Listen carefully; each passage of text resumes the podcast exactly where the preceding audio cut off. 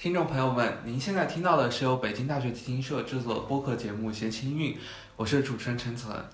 呃，今天呢，我们一同要来听到的是一首非常别致的三重奏作品，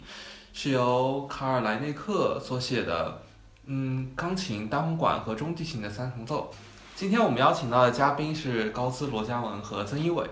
呃，大家好，我弹的是钢琴。呃，大家好，我是吹单簧管的。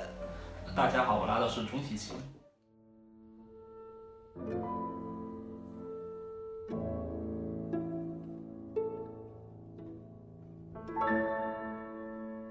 卡尔离我们还挺近的，还在世吗？不，这是浪漫主义晚期嘛？他活得比较久，就活了八十多岁，然后就是，呃，一八二几年到一九一零年，大概一八二四到一九一零，大概是。1910如果我没有记错。八二四，对他活得比较久。这曲子是做在哪作于哪一年的？嗯，我不知道他具体做哪一年，呃，就大概是，写吗？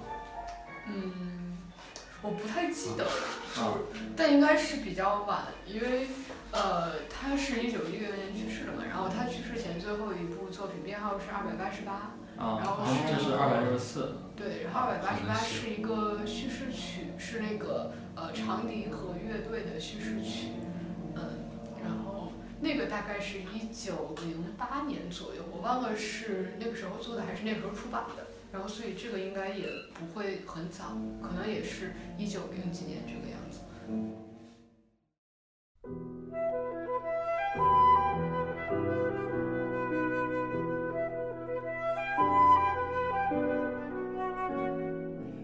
啊，最开始听，最开始是那个，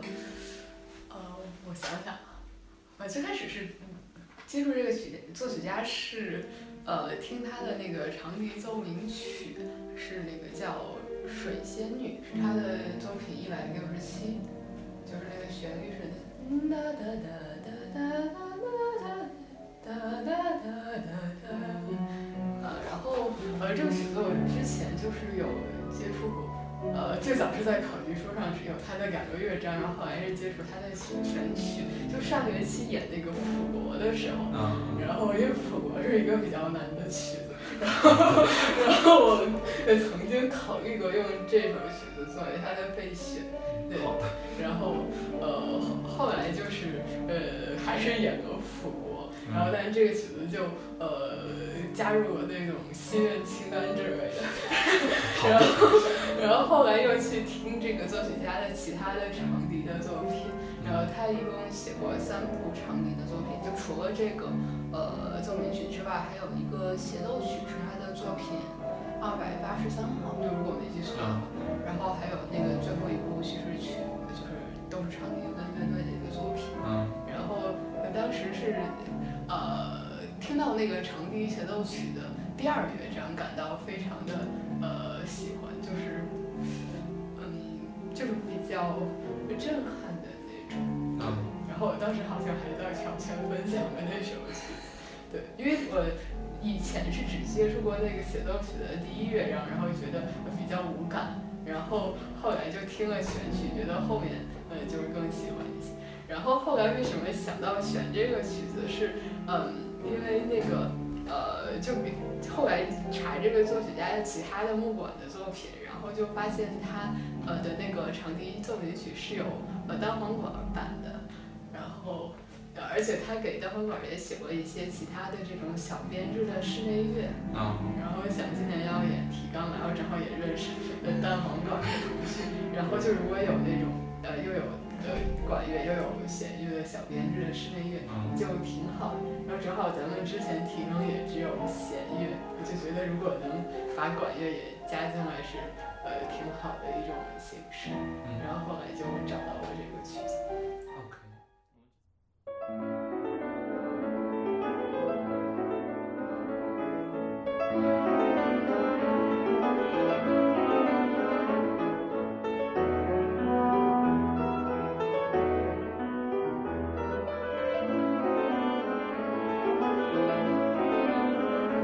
他的几首三重奏是什么？大概是什么？嗯，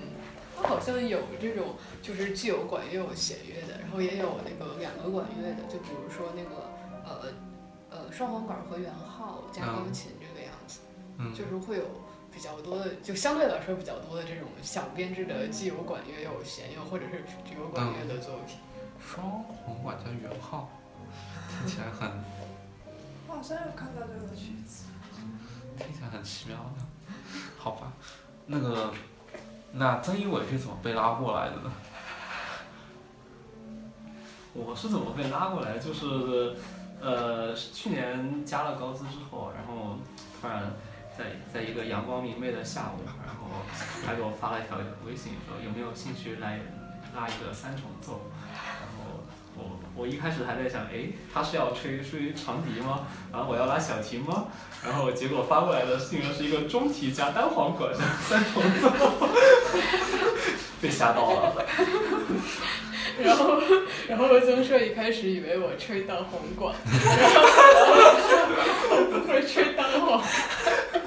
然后曾硕说，看来横着吹和竖着吹的差别还是很大的，呃，就好比那个小题中提差别不大，但是跟大题差别。好的，横着拉和竖着拉的区别。对，横着拉和竖着拉的区别。哎，那罗嘉文，你用的这个这个是 A 调的单簧管，所以啊，不是，这个是降 B 调的。然哦，后所以对，因哦，为因为我这个谱子是 A 调，就是给 A 调的管用的。嗯嗯，然后我一开始自己练的时候也没有发现，就是太大意了，然后就直接就用了降 B 调的管练。然后因为如果是 A 调的谱子的话，就要把它翻谱，就是移调，就整份、啊对，就整份谱子移掉。然后我最后发现，就是开学的时候，然后我们准备要。就是排练，然后才发现，那时候很崩溃，就是很紧张，然后就就每天都去练，就、哦对，就一直练。对，幸好我们还蛮顺利的。好的。其其其实我第一次来过来的时候，觉得好像也没有什么问题。当时我以为就拿的就是 A 调的单簧管。你仔细看它的谱，对就很多每个音下面都标了音名。好的，辛苦了。辛苦了。就是这个这个曲子，它有这个曲子有四个符号，但是我们只有三个人。然后就是它，嗯，每一行之间都互相怎么说呢？就互相看不懂。对对比如，说单簧管那一行，它是以调记谱的高音符号，然后中提那行它是中音符号，就这个样子。困难很大。哦，对，那个张智霖排钢舞的，然后张智霖总是把我那行读错。就张智霖，就我拉中提，张智霖每次都，哎，陈策你那句什么什么什么？我说不是，是什么什么。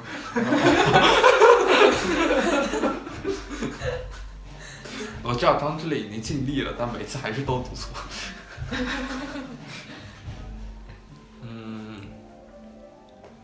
对我我是那个有一次看到踢水群里面曾英伟就问写出来一行，这一行对中体难吗？不是在踢水群吗？应该是私聊的你了。哦，对，就是差差不多吧，反正。对对对，然后这嗯难吗？我看一下，哎，好像挺难的耶。就就就为什么是转转转中题本来也还没多长时间嘛，然后第一次就给我这么难的曲子，然后还眼巴巴的看着里面突然多了一行高音谱号，感到有点小紧张，然后也不知道，就是就是因为那个时候在外地。所以手上也没琴，于是就戳了一下博士问：“哎，这句对于呃中体来说难难拉吗？” 事实证明，我还是没有拉好。比较好奇是哪句？不要紧张，就是哒哒哒哒哒哒哒哒哒哒哒哒哒哒哒。对。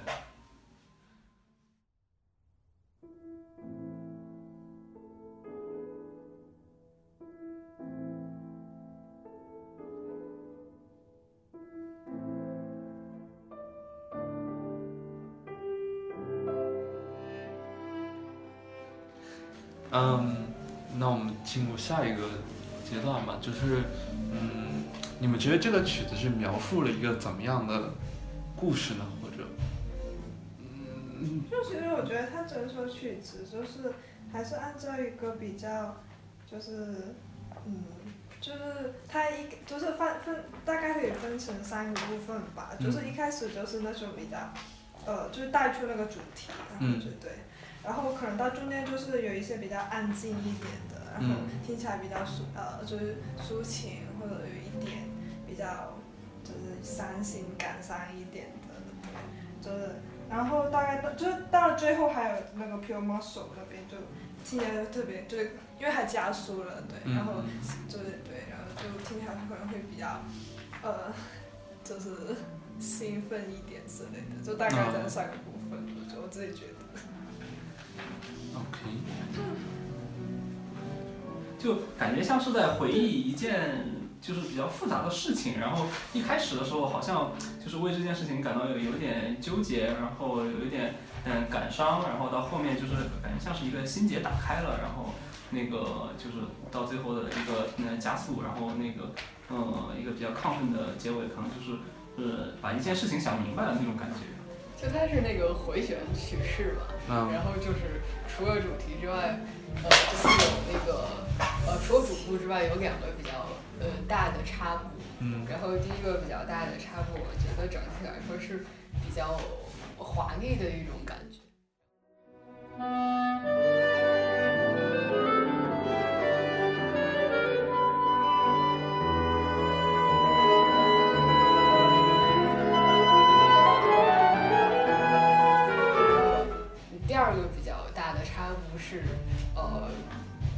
就更安静和忧伤的一个感觉。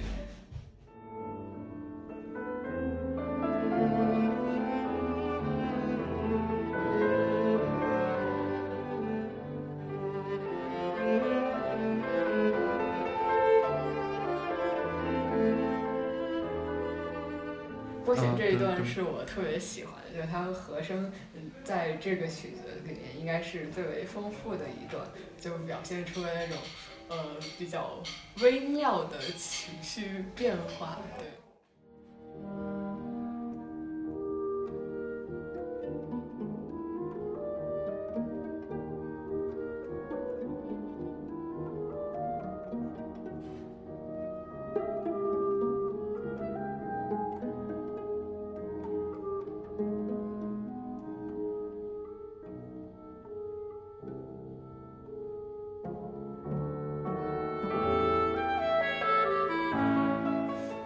曲子里，不光是这个地方，还有其他呃很多地方会有这种，就是它渐弱，然后快要消失，然后就忽然又起来，然后到特别强，然后像这块儿就是它呃渐弱到特别弱，它这儿已经是三个 P 了，然后到后面它接着渐弱嗯到特别弱。然后到这儿忽然又起来，然后一直到最后一个特别绚丽的结尾，也不能说是很绚丽，但是呃，他第一次比较多的用了钢琴的呃中高的音区，就这个嗯曲子整体来说，在钢琴它是用的是小字呃一组及以下的音比较多，相当于前面对于高音的使用是非常呃克制的，呃就嗯。除了前面这块儿比较华丽的段落之外，嗯然后后面哦，用的稍微多一点，就是那个结尾，对，嗯就整体来说是非常克制，它对这个钢琴的音域的使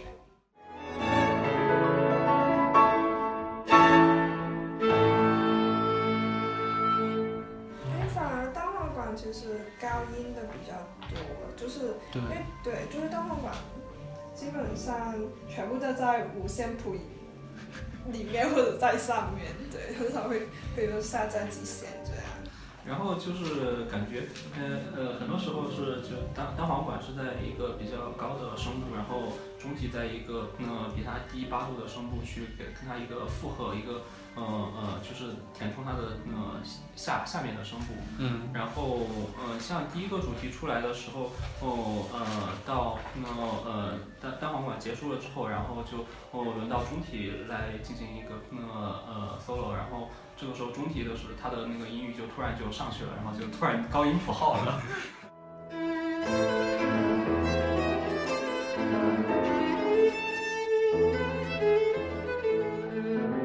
因为整体还是单簧管戏份最多。对对对。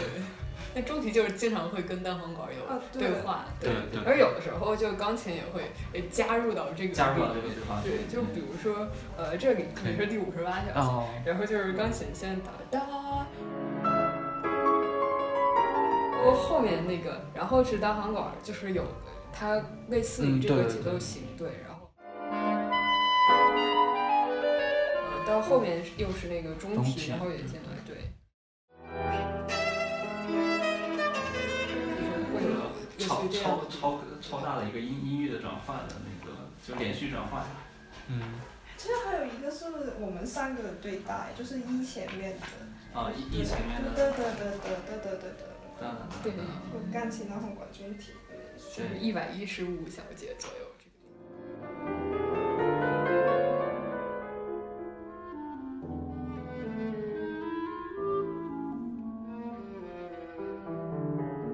然后，然后我特别喜欢的是那个 E 段和那个钢琴的一个那个合奏，就是呃哒哒哒哒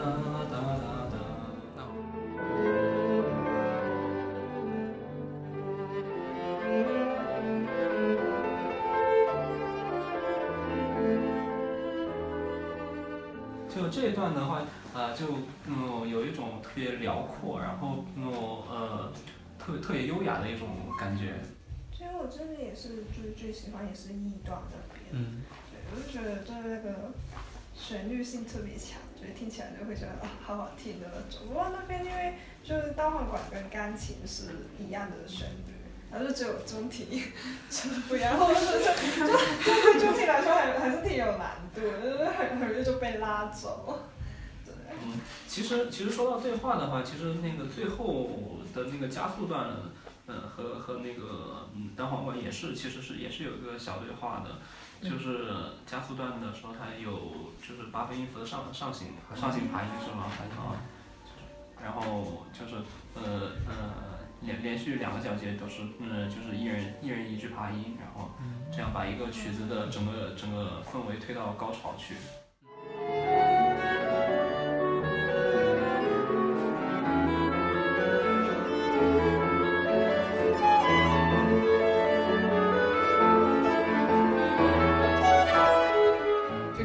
这个曲子，它通篇都是三对二，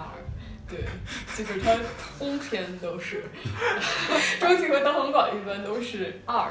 然后有的时候有三，对，然后就是那个三元音和那个八分音符号，有的时候就分不太清，就我们一开始拍的时候，对，就是它有时候三元音它谱子上还他不太他们是写为写三连音的符号。嗯，那接下来让我们完整听一下这个第四乐章。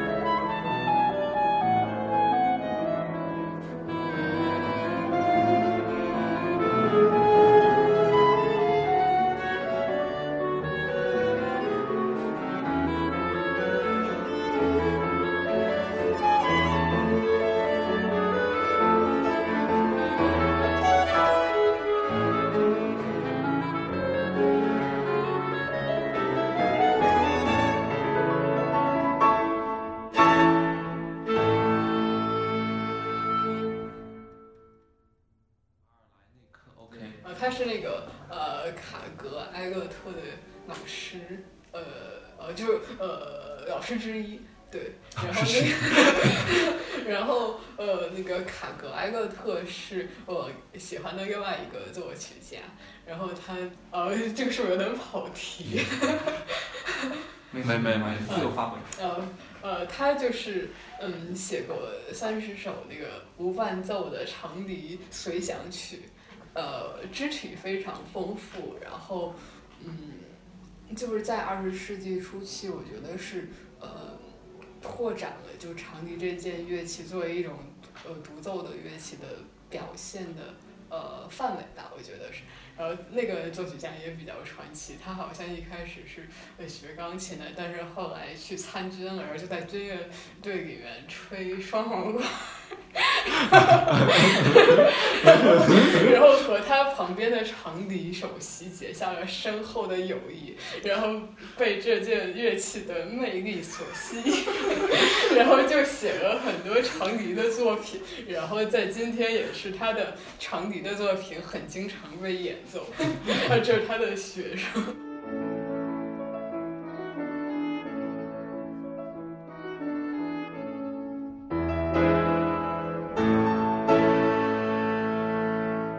说就是你们什么有什么想跟大家说的或者推荐？可以推荐推荐什么？推荐大家要来找管乐的玩。呃，推荐那个呃会管乐的朋友来报名明年的大专场。推荐会管乐的朋友来积极找我们提琴社玩耍，让我们的编制越来越丰富，越来越完整。嗯，好了，那今天的闲情运行就到此结束了。下期我们将会听到的是海顿的一首钢三的作品，那我们下期节目再见。拜拜。